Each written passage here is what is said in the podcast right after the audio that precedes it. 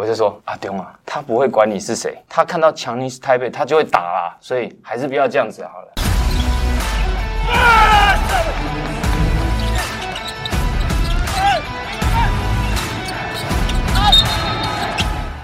话题人物，对号入座，坐哪里？球场第一排。MVP 情人段成峰，我们言行书总教练的下集，呃，每一集都要用这个来当开场。MVP 情人，我在那段时间，有时候有人甚至称为我段先生。段先生，我出国比赛的时候叫我段先生。我说段先生，你真的是打篮球的？我说我我姓严，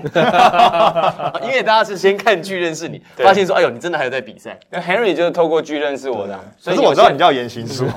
有些人不知道我是真的篮球选手。那些没有吧？你夸张。那个时候啦，我说那时候拍完戏，因为我是拍完戏的时候还在打中华队。对啊，透过戏剧认识我的人，不知道我真的是真的是打篮球的。你说你有看？呃，Tony 说有看过苏哥在打中华职篮，那时候的印象是什么？我印象其实，因为那其实我那时候也很小，那个也是小学的时候。其实朱哥那个时候在年轻一辈来讲，他的准度、控制球场的能力，整个 tempo 是首屈一指的。我觉得那个时候，因为他在战神那个时候，其实他们的得分主力都还是以偏王立斌，对锋线或者是中锋为主，泰勒啊那个时候。所以那个时候，他都还是靠苏哥在整个控整个全场，在控制整个。我印象很深刻的时候，因为那个我那时候其实也是还在念书，这样。一定有一场比赛你印象很深刻的，我也有。好好，那我我先讲我我的印，因为我其实我我不记得他的详细的笔数跟跟跟内容，但是我就印象中当时在战神的比赛，这个苏哥常常就带球杀进、钻进、钻出之后，然后他可以把人把防守带着走，带着走以后呢，找到最舒服可以出手的那个人，往往是泰勒或是王立斌在篮下，可以很轻松的放进分数。我印象最深刻的是我第一次打 CBA 的冠军赛，因为以前 CBA 是哦是红国，红国大家都知道红红国嘛，国红国嘛，对啊，那老牌球队就是玉龙，所以我在打第二年的时候，战神进入了冠军赛，然后是三比一嘛。我记得第二场冠军赛我是七投七中，就是罚球三分两分全部都中，然后呢得了二十几分吧，那是我印象深刻很很深刻的一场比赛。然后其实后面也发生很多事情呢，我可能就是每一球都进，然后我就我就很自然的做出。我以前不知道我会做这个动作，我就全部都进之后，我就啪，我就变哦，神对，神枪手的动作，对对对对对对对。哎、其实我老实说，我真的不不知道为什么我会做这个动作，那个是一种自然反应，自然反应一，种 moment 呢，就是你就觉得哇，那个太嗨了，气氛来了气氛到了，然后最后红国有人投进了，他们就一直棒棒棒棒棒棒，奇怪，他们为什么要打我？因为我其实我不知道当下我不知道那个为什么我会做这个动作，我也这也不是我的惯性动作，所以。后来人呃红国球球员跟我讲的时候，我才想起来说，哦，我好像做这个动作，然后我才知道，呃这场比赛，所以这场比赛印象很深刻。那再来就是我们三比一被逆转，第四比三，对被逆转成四比三，在板桥，我哭惨了，哎，那个第七站，第七站，那个是那是你觉得怎么会发生这样的事情？那时候你想怎么会发？那你觉得怎么会发生这样的事情呢？那个时候，我就问龙哥，怎么会发生这样的事情呢？因为是龙哥，我们我们当当时认为是龙哥一个人把我们击败，真的，那第七站我有去现场看，就真的就是靠龙哥那个行云流水，那个像泥鳅一样钻来钻去。那时候龙哥真的是没人守得住，真的没人守得住。而且我觉得那时候，因为我现在是教练，所以我会回想或者是观察，就是说当时的教练的对战的情形。那他们教练是保罗嘛，那我们是总教练，所以其实他们。呃，在在国外来说，教练团的组成跟意见都是很很直接的、很重要的。在台式的教练团里面，比较少助理教练敢去分享他看到的跟意见，所以我现在看起来就是说，我们是一个总教练在对抗他们的教练团。那苏哥，你有没有就是哪一场比赛是你即使当教练之后，就是像你刚刚讲，比如说那个冠军赛，你回去看就是一个，比如说一个教练对抗一个教练团这种感觉。那有没有哪一场比赛是你即使现在当教练，有时候还是会回去再看那场比赛，不管是场上的调度啊，或者是那一场的氛围，你会一直觉得说，那是你可能执教啊，或者是可能要去回回看的话，那场比赛会是你特别去想看的比赛。我只有一场比赛有大家回回去看了两三次了，就是我第一次当中华亚青教练的时候，那我们当时是在哪一哪一年？呃二零一一跟一二二零一一跟二零一二，对我，我是中华青年队的教练，U 十八的教练。当时有谁？当时，呃，我像现在领航员就有黄宏汉、哦。大汉，然后有哦有吴家俊，陈冠廷好像是小一届的，所以当时有这些，然后有像是呃郑志龙教练的儿子郑其宽，然后还有中锋秦明庆，哦 OK，在九泰科技的秦明庆，然后还有一些没有打了，大概就是现在这样年纪算下来，大概就是二十五六七八岁的的年纪嘛。因为二零一一对二是十年前的，他们他们那时候是青年是十来岁嘛。U 十八嘛，对，那我们当时输了一场关键的比赛对日本，那其实我们还领领领先两分，然后他们只有一个射手，所以我们从呃防守整场来说，我们让他们从后场直接发到前场之后，马上投进了三分线。然后呢，我还叫了一个暂停，说他们只有这个射手，所以我们千万不能让他这个人投。然后呢，这个球你可以想象从后场呜掉过来，然后要给柏林，柏林，然后那个人就是射手。但是防守的人看到就是看着接到球球啊，接到球，然后我我的画面都是慢动作，然后他才上去扑，然后那个人上去扑，他也他也上去扑了，所以他投篮就我们输掉，没有进四强。我们我的 NCA 杨百翰教练就是 Ken Wagner，嗯，他就说 Oh my God，就因为我暂停的时候特别布置了怎么样防守这个球员。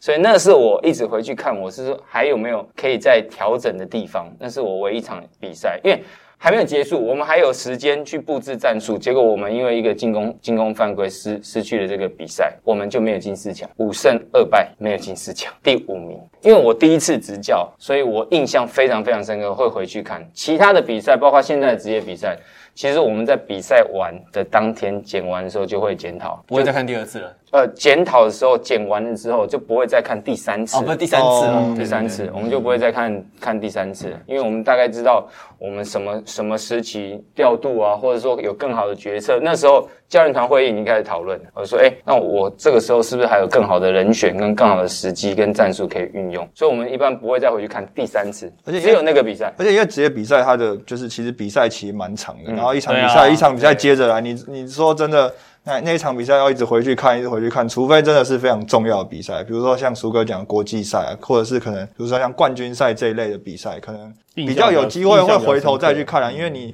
做检讨的时间可能比较多一点啦。对，而且当教练越来越久之后，其实你犯错的几率真的是会越来越小，因为你经经历越来越多了，所以你在当下做那个决策的时候，其实很多都是都是技巧，比如说暂停哦，取消哦，不要，然后故意拖延时间，这种这种都是当时年轻教练根本不会用的。那年轻教练太正直，太正当了，太正直，就是输了就输了，说暂停就暂停，我只有一次暂停就暂停了。但是当你没有暂停的时候，我们现在就会用各种不一样的方法。去让场上的氛围不同，像我印象很深刻，我就是我上一场球就有用运用这样的一个技巧，然后吴永胜跑过来偷听，是那次吗？那不是不是不是有那这第二次是是对吴永胜的情况倒是蛮多人学习。我有上场对富邦的时候，Jones 也跑过来偷听，然后 Jones 过来的时候，他就跑过来，然后我就说：“哦，Jones，you here？”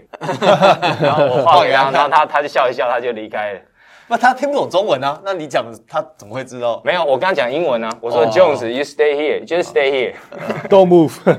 苏哥讲的那一场我有印象，因为我在现场，他是好像是对富邦那一场，那是简伟儒好像是在中线投进三分，在中那个弧顶投进三分球之后，那现场的气氛都觉得要喊暂停，因为比分那时候被拉开到好像六分还是八分这样，对对对，全场的气氛都觉得要喊暂停，连球员都开始往回，就是往板凳区走了。苏哥就走到中场说：“我没有喊暂停啊。”然后呢，球员又走上，他说：“好了好，喊暂停，喊暂停。”然后球员又又再回去喊暂停。这个其实如果是有经验的球员的话，就会偷跑，就会偷打。因为我们其实要有很多方法，因为那个时候是我们落后，对方打出了一波六比零或八比零，或者是六比二，所以我们需要用很多方式，因为那是我的最后一次暂停，所以我需要用很多的方式让时间是在我们这边的，就是说整个。焦点是模糊的，那我的球员当然就会获得一些喘息的机会啊，然后他就不会想太多，有时候，那我还是可以去布置我的战术，嗯，所以以前刚当教练的时候不会用这种招式啊，现在的话其实无所不用，其极你。要想尽任何方法让球员再回到正确的一个焦点跟球场的竞技状态上。你最喜欢的 NBA 教练？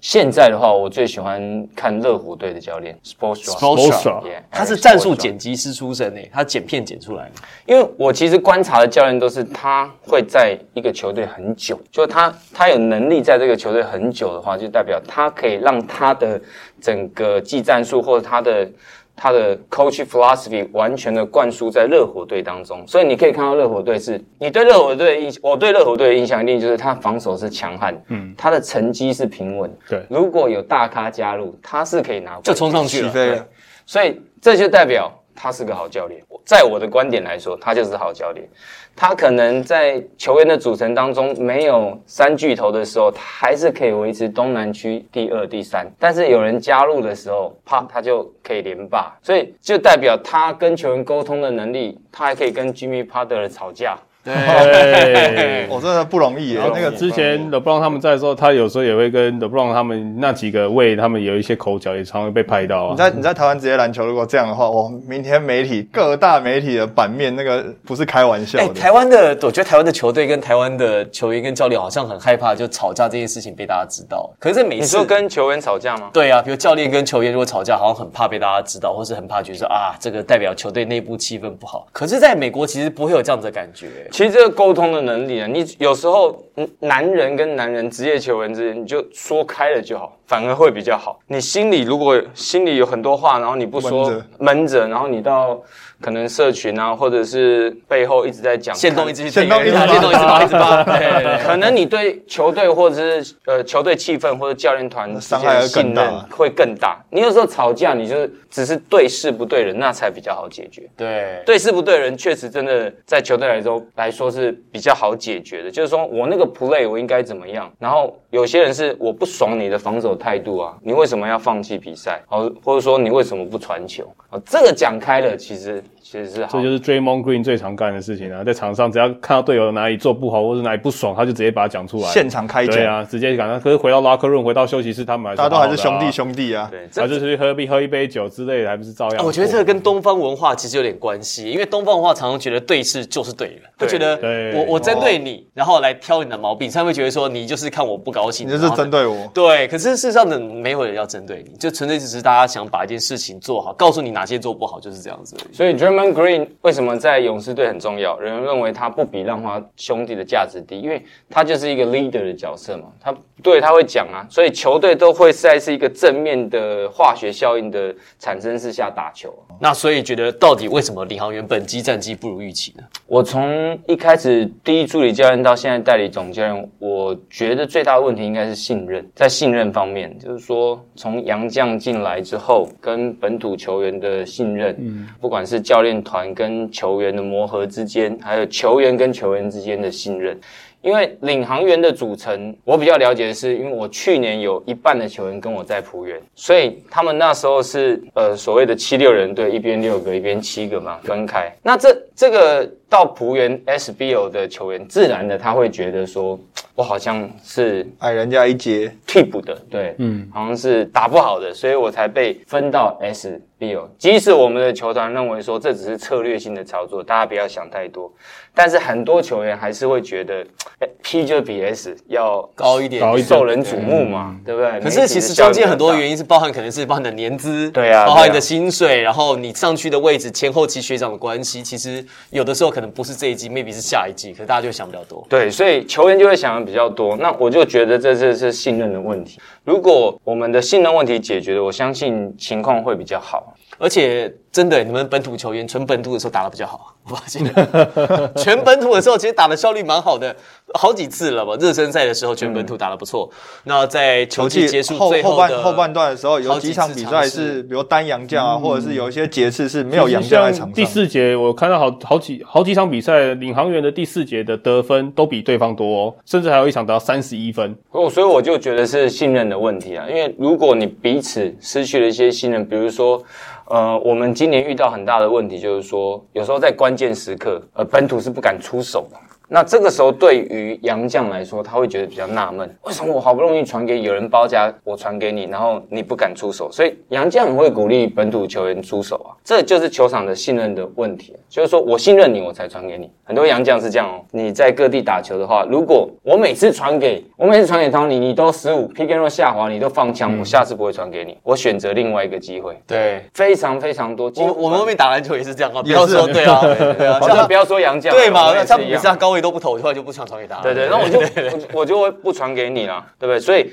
这是我们整季遇到一样情况。那当然，慢慢的、慢慢的，在整合的过程当中，球队气氛有比较好一些，所以会打出一些呃比较好的短暂精彩的好的内容啊。但是这些内容并不足以让我们赢得胜利。当然，你有进步是好的，但是在职业球赛来说，你没有胜利就是没有价值的。所以还是要持续的下，因为可能还要再多半个赛季、一个赛季，让它慢慢化学效应发酵出来，嗯，还需要点时间。我觉得时间是一个，但是球员的结构就是也是另外一个问题啊。就是说，你土洋配合的时间，或者说什么样的类型的洋将适合领航员的本土球员。像我说，领航员的呃目前的球员结构有八名四五号球员，有我们叫呃大洋将 Nemo，啊对不，对？然后有 Jordan，他是四号球员，然后我们有 Robinson 也是啊，也算对广也算 Robinson 是我们硬把他拉拉上三号的，反正呃前面初期的配置他是四号因为我记得他在选秀美国选秀他是打四号他位，四号球员，对，所以算 Robinson 的话，因为我现在的配置他是三号，算 Robinson 我们有九位四五号球员。哇，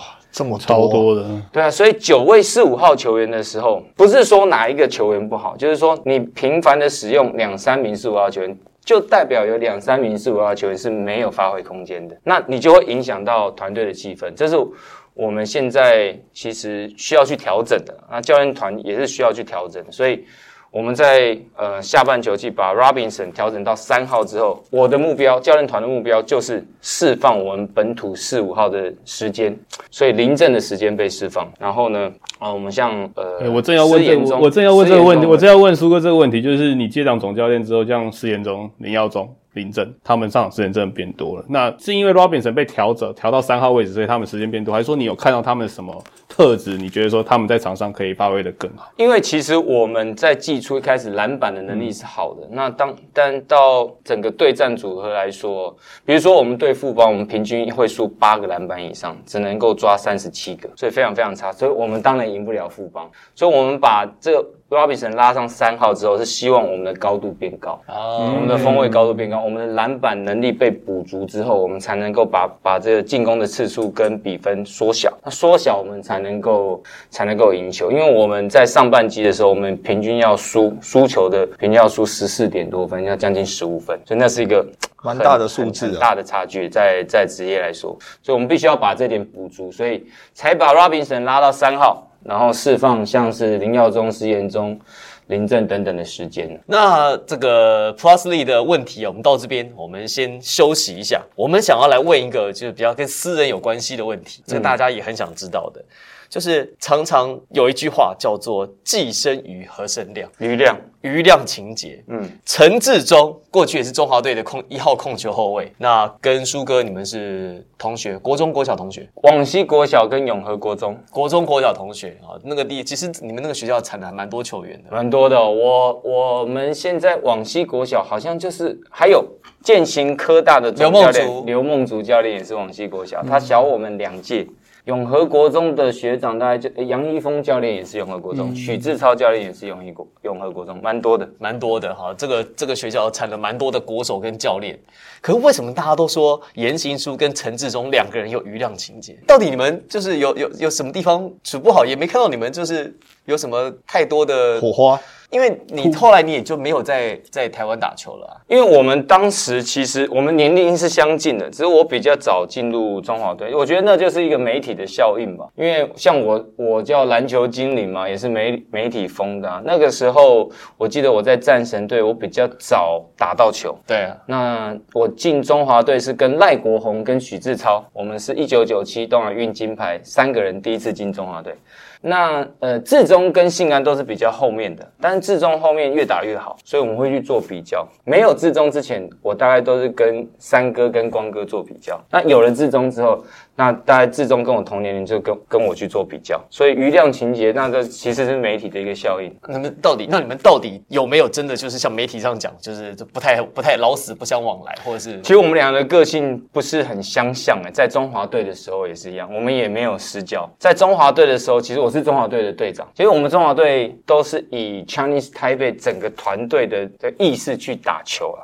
那我们在对卡达的时候，应该也是在在西亚打，所以我们会特别谨慎。我们对卡达的时候，他就施展了这招式。他讲他讲过，他他对外国人也会这样做。他他讲了，而且他他节目里讲，他而且连续两次，对不对？对对对对而且那两个完了之后他就下去了。然后他他他讲过，他我是队长嘛，那个时候因为换血之后我是队长，然后我就跟那个我们就集合，我们就会 meeting 嘛，我就说阿丢啊，他不会管你是谁，他看到强尼是台北，他就会打啦，所以还是不要这样子好了。然后当然志中那有他自己的想法啦，他就是诶、他所以他说有两次嘛，对对对两次对对嘛。，就是那个下去之后，那个被抬出去，然后后来再来一个人，他他又求又处理他，对对对对对对，又被抬出去因，为志忠个性比较 tough，他他比较 竞争意识很竞。争意识很强。然后我们就看他切入啊，然后上篮在中间，然后就有一个卡达球员就这样嘣，然后他之中就整个五花那躺在下面，那这个会引起群架的，所以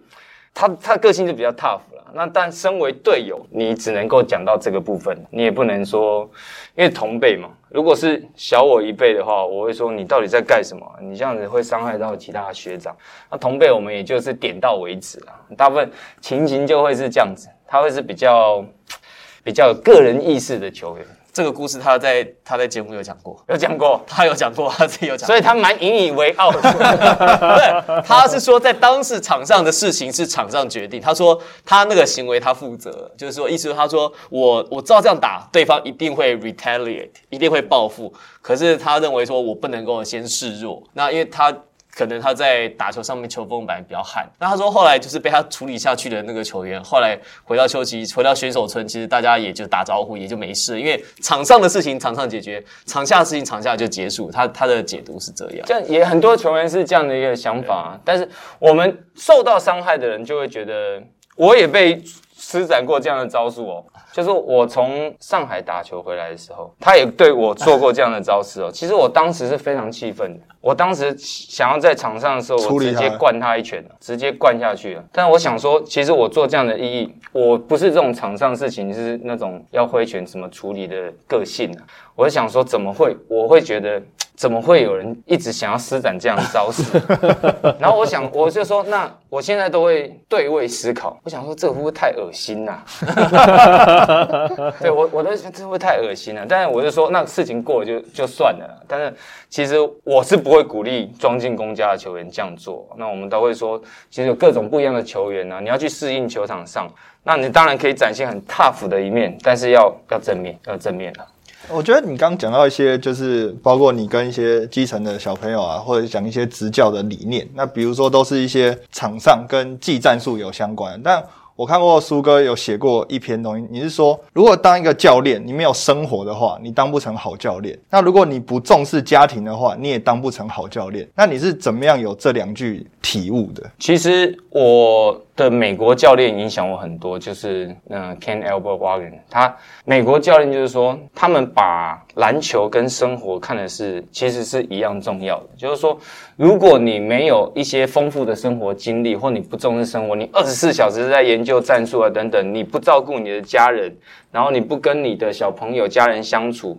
然后没有一些正常的社交关系，其实你是很狭隘的在看你的工作跟篮球这块这块专业的领域，所以你不会有这个雅量去接受你助理教练的的意见。很多外国教练，我跟过了。Ken Wagner，然后跟过了 Otis，跟过了那个 Charlie Parker，然后跟过了在上海队的 Bob Coach Bob 教练。这每一个教练他都会在我当助理教练的时候，他都会跟我说：“Johnny，你有看到什么，或是你有什么样的想法，你一定要表达出来跟我说，提供你看到的资讯给我。那至于我采不采用我你的建议，请你千万不要介意，因为我总教练有很多方面要去思考跟考量，但并不代表你的建议不好，所以请你一定要告诉我你看到的。然后我们就说 Yes, sir, coach。所以这个时候，我们第一个我们会感觉我们被重视，我们的意见是有用的。但是没有用也没关系，因为他有很多考量。这就是 coach team，这是我想要感染或是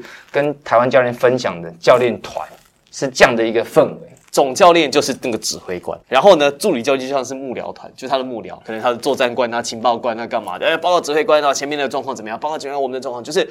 指挥官总教练他是最后下决定的。我记得有讲过很多次，总教练是下决定的那个人，对但是他的资讯不会凭空而来啊，对，他的资讯就是助理教练提供给他的嘛，包含情收啦、自己的状况、对方的状况、今天各方面的因素都告诉总教练，总教练最后去做决定，他听谁的意见那是他的决定，但是反正战绩是他负责。对，所以如果你你没有家庭，你没有生活，嗯，其实呢，就代表你跟其他人沟通的能力跟融入社会的能力其实是不佳的。那你跟你的助理教练，对其实感情也不一定。就是沟通也不会好到哪里去啊。就是说，你可能不会采收他的意见，就是说你或者是你根本不使用助理教练，因为其实越高层级的教练团，助理教练的资历不一定比总教练差哦。对对对，NBA 很多状况是这样的，对对对很多这种可能二三十年的助理教练，但可能总教练他可能才第一年、第二年。对，也许你是 fire out 的专家，你是那个 double team 包夹的专家，然后胖尼可能是三角战术的专家，所以我是利用各种体系去让我的教练团更强哦。所以如果你没有生活，你没有沟通能力的话，其实你很难的跟。有一个融洽的教练团啊，这是人和的问题，所以我认为有生活，然后你才会当一个好教练，就是你可以更各方面的去思考，然后下的决策会是正确的。那至于就是说你没有家庭的话，那是教父说的。哦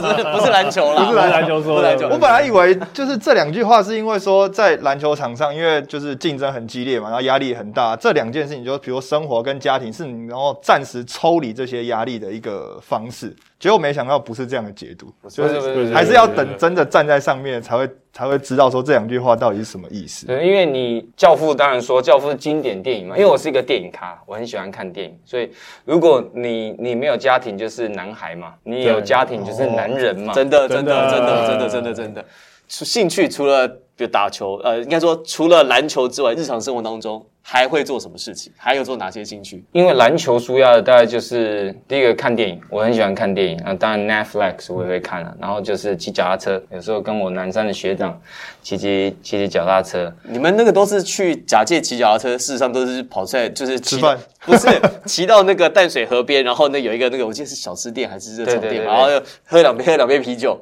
然后吃这个小吃，然后吃个什么烤黑轮啊什么的，再骑回来。不然你怎么把我们战术的精髓讲出来啊？这样我们本来有借口说我们是一个从事一个很健康的活动，那你现在把我们那个吃美食的精髓不也没关系嘛，因为你总是要吃的，但是你知道骑你有消耗一些热量。对啊，我们骑二三十分钟，然后吃一大堆这样。对对对但是我们因为跟高中学长感情很好了，所以我们聊到，我们会觉得那是一个很轻松的状态。再来就是，其实我会种一些植栽，因为我剪辑，我会自己检讨。即使我现在是，你说植栽是盆栽，对啊，就种花种花种草种树啊。因为我从学剪辑开始当助理教练，然后到现在总教练，还是维持这样的习惯。我会自己剪剪比赛的影片，然后检讨像我的特殊战术啊，我的 ATO 啊，现在有分析师帮我剪，但我自己还会看，还是会剪我自己想要看的看的影集跟影片。那是因为我剪辑，然后我的眼睛越来越差，所以我开始种植在我看一些绿色植物，哦，那真的差很多，那真的差很多。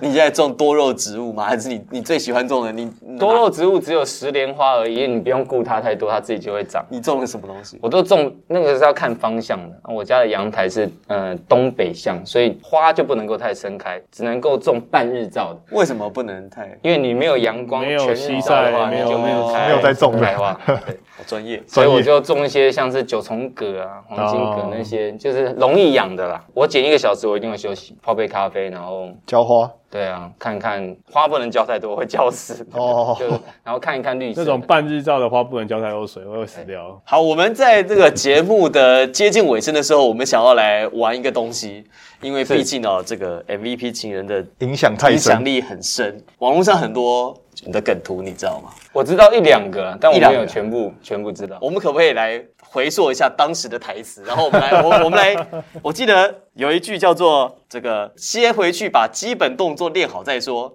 然后而且你是好像要走出球场了，然后回头，哎，是太子跟我单挑是不是？好像是，好像是太子，因为如果如果讲到要练基本动作，应该是太子，因为因为因为太子他是富二代，不会打篮球。对对对，然后因为啊，可是因为高天琪那个他那时候他那时候在里面就会打了，所以他没有基本动作问题。而且他跟你，而且而且他跟你是队友，所以也没有基本动作问题。哦，那应该是跟太子，我记得啊，我还记得这是在哪边拍的，一个林口的高中。然后我要走出体育馆的时候，然后我回头说，先回去把基本动作练好再说。是蛮帅的这句话，对对，真的是蛮帅。现在看起来蛮帅的，而且现在看起来还是用，还是很帅。球员还是把基本动作先。因为我印象很深刻的是，那个篮球戏全部都我是动作指导，其实导演是刘俊杰导演，他的爸爸是刘世珍，是台湾篮球创造呃台湾篮球第一个理事长，所以我印象很深刻。还有一个是我记得，呃，你跟是王仁甫吗，还是对打？然后你输了，你输了。哦，孙协志，孙协志，同样也是因为要争夺小溪这件事情。对啊，因为那个太子就是孙协志，他就是里面的富二代嘛，他就觉得天下没有我太子办不到的事，所以他就要跟段成峰说：“我跟你单挑 PK。”对，我记得蛮清楚的是，我跟他打五球嘛。对啊，然后我就说五球，然后就打。然后就结束了吧，很快就结束了。你输了，你输了，输了，输了，好像昨天的事情一样哈。这不知不觉往事历历在目，将近快二十年，但还没有。他是二零零三年的，有快二十年，就二零零二第二十年，二零零二，二零二。但好像这部戏最多，因为。它毕竟还是一个蛮励志的篮球，很指标，很指标，很励志。然后里面反正最有名的一句话就是“不要轻言放弃，否则对不起自己”。对，我永远记得这句台词。这是你设计的台词吗？不是，不是，这是制作人设计的。那是那个谁啊？田雨希讲的。嗯，对，因为好像就是反正也是因为一个烂队要打 HBO 十连霸的球队嘛，他现在是不会发生这种事了。比较现在太难了，三连霸都很难啊，十连霸不要开玩笑。不过这句话真的适用蛮多基层篮球的，不要轻易放弃，否否则对不起自己。因为你在追求篮球的梦想当中，如果你放弃了，可能我常常跟基层篮球员这样讲，我说你打高中成绩，如果你放弃了，这就是你的最后一场团队篮球。就是说，你当然可以去外面跟朋友一起打球，但是有这种同学的氛围，然后参加比赛的，你一定要珍惜啊！所以你千万不要放弃。通常每个人听到这句话的时候，他们都会拼尽全力。这句话是很励志，很励志，非常受用。好，最后我想要问一下苏哥，你觉得你看你自己，你觉得你自己是一个什么样的球员？我觉得我是一个非常努力，然后呢非常竞争、竞争个性的球员，就斗性的球员。可是你的动作不像是有斗性，就是你的球风有，可是你的动作不像是很有斗性。我是说心理上面，就是我感觉我是一个什么样的球员。那我的球风当然是比较比较灵活的，比较有创意性的。我不会被框架在一个范围里面，说我一定要怎做什么样的事情，就是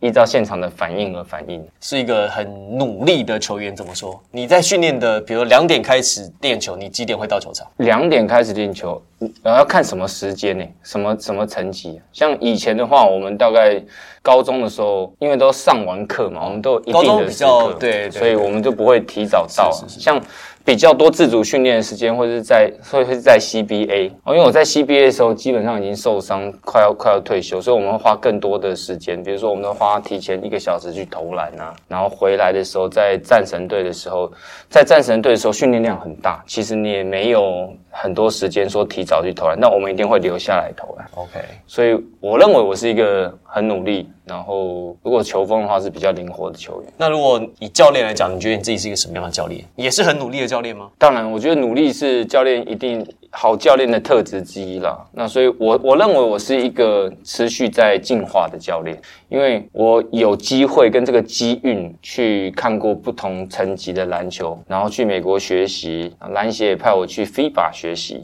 然后我也参加了呃瑞士 ICC program，所以这些的经历让我知道，其实呃篮球教练，其实我我做这样的一个选择来说，篮球教练是我目前来说唯一想要去做的事情。只是当职业的总教练，那我在整个学习的过程当中，一句话影响我很深。他是说，其实国外教练他在教导教练的时候，他说你要 be a leader，那就是 a coach，所以你要成为一个领袖、领导，而不是只是一个篮球教练。所以你的高度跟思维是会完全不一样。这句话其实影响我很多很多。如果你问我这样问题，我就会觉得说我是一个持续进化的教练。那我会成为什么样的教练？其实我现在还不知道，因为我觉得教练可以做三十年、三十五年，我现在只有十一二年的教练经历而已。所以接下来会怎么样的发展，还有很多的空间可以想象。我觉得是因为篮球也不断的持续在变化，那我自己也不断在进化，所以我会觉得我不会预设我会成为一个什么样的教练，我会想要成为最伟大的教练，让人记得的教练。就是说，我现在回想起来，最成功的教练其实就是像是我的高中教练啊，郭老师的的大弟子，对啊，黄明坤教练。或者刘俊清教练啊，钟之萌教练等等，就是说